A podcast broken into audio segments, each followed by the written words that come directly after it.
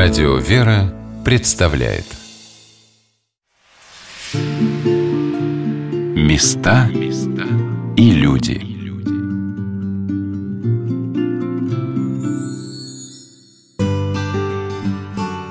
Сегодня на «Волнах Радио Вера» мы рассказываем про клуб исторической реконструкции «Бутырская слобода», созданном в православной гимназии святого апостола и евангелиста Иоанна Богослова при храме Рождества Богородицы в селе Анискино.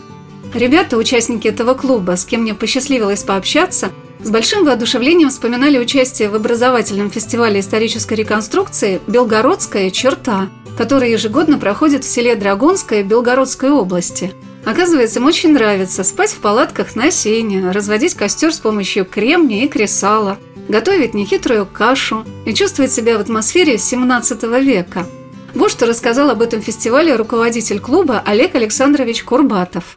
У нас в связи с этим появился очень удачный проект. Благодаря, опять же, моей работе в архиве, у нас появился человек, который уже много лет занимался историей белгородской черты. Это такая большая оборонительная система, которую построили как раз во времена Алексея Михайловича, Михаила Федоровича Алексея Михайловича, для защиты русских земель от татарских набегов в степи. Это вот Белгород, там затем Воронеж, еще какие-то там городки небольшие. Просто вал в степи выкопали построили несколько десятков мощных крепостей, и, по сути дела, это дало импульс развитию нынешних Липецкой, Воронежской, Белгородской области, заселению их. И там прямо вот село Драгунское, Пушкарного поселения, Белгородского района, по соседству со Стрелецким районом города Белгорода. Они сейчас так и называются. А почему? Потому что первыми поселенцами этих мест были стрельцы, драгуны, пушкари, стражевые казаки, там есть еще и казачье село, Пушкарское. И там люди, ну, тоже занялись с генеалогической точки зрения, с кровеческой точки зрения, чтобы местные жители вспомнили о своих корнях. Почему они живут в селениях с такими названиями и даже носят эти же фамилии. То есть очень многие, как вот они приехали в 17 веке, поселились, так они и живут. А документы нашего архива, они дают возможность, например, проследить даже откуда человек, тот же самый Белгород, переселился и в каком году, из какого города. И вначале у них это был чисто кровеческий интерес, а потом это выросло в большой культурный проект «Общество Ратник». И я им предложил, а давайте мы проведем фестиваль. У меня первые два фестиваля были такого типа здесь, в Медвежьих озерах, с Бутырской слободой. Фестиваль какой? Не такой традиционный, как в Бородино проходит, что приезжают зрители, выстраиваются войска, показывают парад, сражения и расходятся. А фестиваль именно интерактивный, то есть интерактивные площадки. Каждая площадка – это несколько реконструкторов с оборудованием. К ним подходит группа людей или детей. И им дается прям практически урок. То есть они в руках могут подержать пику, мушкет, барабан, там лопату, залезть там на сторожевую вышку, еще что-то. И послушать небольшую лекцию. И при этом еще и посмотреть на людей того времени, задать какие-то вопросы и познакомиться с бытом их предков в 17 веке преподаватель русского языка и литературы Дарья Юж, которая с радостью продолжает принимать участие в реконструкторских фестивалях вместе с родным клубом, добавила о фестивале в Белгороде. Белгород вообще очень всем нравится. Те, кто там был. Белгород – это Белгород, да. Вот. Он такой отдельный фестиваль. Вообще просто это такой большой очень проект образовательный получается. То есть там соединяется и место. Очень много детей проходит, скажем, этот урок большой. То есть это тоже несколько дней. Очень много групп детей то есть это, ну вот просто масштаб, наверное, запоминается. И запоминается подход хороший. Очень часто на фестивалях проблема, что, например, человек, который занимается организацией, мало чего понимает в самой реконструкции. А здесь человек понимает и в истории в реконструкции, и занимается финансовой стороной. И поэтому оно как-то все очень гармонично получается. А вы что вспоминали о фестивале в Белгороде более юные участницы клуба? В прошлом году мы устраивали для школьников, детей лет 10 до 14, мы делали кукол из ткани. Мы садились все за стол за наш, мы там рассказывали, то есть в основном девочки, мальчики тогда занимались чем-то другим. Рассказывали, как делать эти куклы. Также у нас было много других интерактивов. Есть конкретные точки, где могли дети пострелять из лука, где могли даже опробовать мушкет, потрогать настоящий. Есть пункты, где готовили еду, лагерь, лагерь, есть вышка сторожевая, есть отдельные рукодельные, есть каллиграфия. Помимо таких интерактивов, где нас брали плен, а дети нас высвобождали. Есть такие интерактивы, как, так скажем, полное представление. В прошлом году, к примеру, было нападение, а мы, так скажем, были мирным населением. А взрослая часть клуба – это была оборона. В позапрошлом году был захват флага. Мы должны были, точнее, взрослая часть клуба должна была обороняться, чтобы наш флаг не захватили. То есть каждый год могут придумать разные мероприятия, потому что с каждым годом белгородская черта растет. А вот что больше всего нравится на фестивале мальчишкам – мне понравилась жизнь в Белгороде. Я в Белгороде научился стрелять из лука, управлять пикой, стрелять из мушкета. Рассказывание истории у костра. Ламповая атмосфера, атмосфера не напряженная, не натянутая, когда спокойно в кругу своих. Либо на военных действиях, либо на у костра никогда ну, особо страшно не бывает, что сейчас там все смеются или сейчас будет неловко. Получается, что ты все-таки нашел здесь друзей и ими занимаешься чем-то, чем тебе нравится, да? Ну да. Но в этом же должен быть какой-то еще такой смысл, цель какая-то. Для чего-то это не просто же потусоваться. Ну, Для развития, чтобы знать быт, то, чего в учебниках по истории не написано. Я обратила внимание, насколько достоверные исторические сведения рождают в человеке реальное ощущение прошлого. Например, известно, что Белгородскую черту, вал в степи, построили в августе 1646 года солдаты драгонских полков под руководством Александра Краферта и Александра Гамильтона. Оказывается, во времена царей Михаила Федоровича Алексея Михайловича Романовых полковниками в русских войсках были наемные офицеры из Германии, Англии и Шотландии. Да, вот это вот такая интересная была эпоха, когда очень много было шотландских, английских, немецких там офицеров разного происхождения. И они обучали русских солдат новому строю, вот этому европейскому. Их не было только в стрельцах. Вот в стрельцах там было все по-русски. Там и сотники были русские, и головы были русские, и рядовые стрельцы были русские. Там все было как при Иване Грозном. Были еще полки вот этого вот нового строя. Они и составляли 90% армии. Что значит выборные? А выборные – это уже выбрали лучших солдат из тех полков, которые уже были формированы и уже несколько лет служили. Я не знаю, кстати, по какому принципу их выбирали, потому что вполне возможно их выбирали не самых умелых, а самых красивых в царскую гвардию. Это были гвардейцы, да? Да, они как бы жили, то есть выборный солдат, он должен был служить в выборном полку, постоянной готовности к службе, получал ежемесячно жалование, то есть если солдаты, в принципе, в любой момент их могли расформировать, вот, и распустить по домам, то выборный солдат, он уже постоянно служил. И он служил на правах стрельцов, то есть он получал цветное платье, отказанный, он получал хорошее содержание денежное, служил слободой, то есть бутырской слободой, вот они жили с семьями, но при этом он, в отличие от стрельцов, обучался ежедневно, еженедельно солдатскому строю.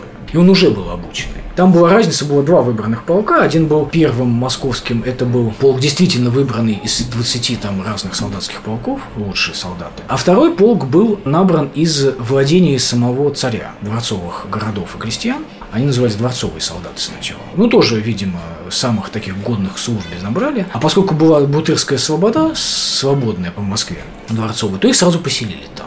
А потом решили их по номерам сделать первый и второй. Иерей Иоанн Казаков отметил особое значение клубов исторической реконструкции не только для их участников, но и для тех, кто попадает на фестивали в качестве зрителей. Это пробуждение интереса к истории. Во-первых, возродить интерес к истории. Ну, то есть этим занимаются, естественно, люди, увлеченные историей. Однозначно. Если человек не увлечен историей, он как бы этим заниматься не будет. Не увлеченные историей приходят на эти фестивали, такие, о, интересно, да, ну, спасибо, до свидания, мы пошли домой. На фестивалях, кстати, иногда происходит как бы рекрутирование да, людей в клубы. Люди подходят, о, интересно, вы занимаетесь. А я всегда вот хотел, но не знал, как, чего, как это, вот приобщиться к этому изучению истории вот руками, да, не только глазами там через книги, фильмы, но и руками. И берут контакты, налаживают взаимодействие и занимаются. И показать, как это было на самом деле, это интересно тем, кто увлечен историей, но интересно и рассказать людям, потому что вот, например, знаете, был у нас юбилей юбилей в 2012 году, естественно, Бородинские битвы 200 лет, но и был другой юбилей, 400 лет изгнания поляков из Москвы, 1612 год, да. Был огромный фестиваль в Москве, действительно несколько тысяч человек из, ну не сказать десятка, но нескольких стран приезжали и за рубежа реконструкторы, и поляки, и все-все-все приезжали, и был очень грамотный, интересный фестиваль, зрелищный. Люди приходили и говорили, круто, круто, круто, а что вы тут это реконструируете? Мы говорим, ну как же юбилей? Говорит, изгнание поляков из Москвы. Говорит, а что, поляки в Москве были? И как-то очень грустно становится того, что человек не знает основы истории. Я не спрашиваю даже, кто такой Минин и Пожарский, хотя, ну, извините меня, на Красной площади стоит им памятник. Но это удручает, если даже люди старшего поколения не знают историю, да. Еще хуже, если этого не знают дети, сразу понятно, что какой у них будет базис, потому что все равно воспитание строится на отсылках к истории тоже. И как раз здесь мы переходим к цели именно нашего клуба как молодежного, что вот мы через приобщение детей к истории, к такому глубокому его изучению, прям вот пальцами, да, мы можем показать, что это, во-первых, интересно, приходит понимание истории. История же все равно нам дает определенные уроки, которые мы или воспринимаем, или не воспринимаем. Исходя из них, как-то строим свое отношение к тому, что происходит в мире сейчас, как-то выстраиваем свою поведенческую позицию. Ну, ребята, если они знают, как это было в древности, то есть они имеют какой-то базис, когда ну, человек вырастает образованным и, и рассудительным, да, и в данном случае вот занятие историей – это первое средство. В этом смысле учащимся православной гимназии Анискина очень повезло, потому что руководитель их клуба «Бутырская слобода» является профессиональным историком, работающим в архиве древних актов, человеком, который с такой самозабвенностью передает детям свою любовь и знания о России XVII века. Но, на взгляд Олега Александровича, он видит для своих ребят в занятиях в клубе еще одну очень важную сторону. Конечно, вот то, что в Рожном, в игровой форме это все осваивается, да? Когда одного человека назначают там князем Пожарским, другого назначают там каким-нибудь там Сапегой, там еще кого-то. Это они через себя начинают пропускать, и получается, что они, ну, хоть что-то запоминают. У меня еще был другой момент, что не только история, именно канва какая-то. Может быть, действительно какому-то человеку именно конкретные годы правления или годы сражений не особо нужны. Но тут есть еще и момент чисто практический. А практический момент, он заключается в том, что какой бы эпохой ты ни занимался, реконструкцией с детьми, получается, что ты очень, ну, начинаешь в них замечать какие-то пробелы просто-напросто в подготовке к обычной жизни, к практической. Причем это даже не связано с реконструкцией, это, я думаю, это и в туристическом походе, и просто в каком-нибудь горнолыжном там или еще в каком-то деле, там на байдарках. Ты вдруг выясняешь, что ребенок может забыть дома элементарные вещи, может не уметь собрать рюкзак, не уметь его разобрать потом, не уметь еще что-то. Ну, просто недостаток вот такой практической, поскольку у нас сейчас все-таки вот эта эпоха гаджетов, не то, что она сама по себе плоха, да, а то, что она недавно совсем началась. И в семьях еще не знают, каким образом все это дозировать сколько должно быть на это, а сколько должно быть на все-таки какие-то практические вещи. И вот сколько я не занимался с детьми, вот, самые большие проблемы это вот самые простые, чтобы человек не забыл дома форму или какой-то кусок этой формы, чтобы он не потерял это, чтобы он правильно это на себя там надел, чтобы он умел разжечь костер, чтобы он умел приготовить пищу или ее даже вовремя съесть, а то некоторые не любят ничего кушать, кроме каких-нибудь этих пончиков там ну, какой-то такой еды. И это получается такой момент, который не менее важен, чем занятие историей само по себе. Сильно отличает нас от человека 17 века. Да. Мне запомнилось, как сами ребята оценивают цели и значение исторической реконструкции.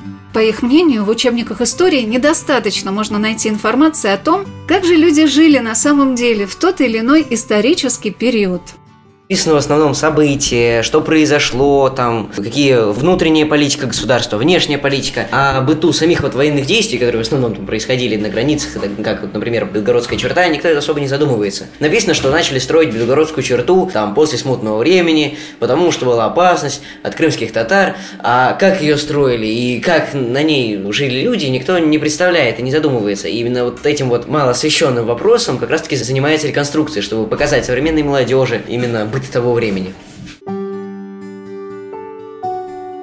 Ребята из клуба исторической реконструкции Иванискина произвели на меня впечатление очень продвинутых знатоков истории. И не только потому, что они умеют разводить костер с помощью кремния и кресала, стрелять из мушкета и действовать пикой. Просто они пропускают через себя это проживание истории, как в действительности называется направление реконструкторских клубов «Living History».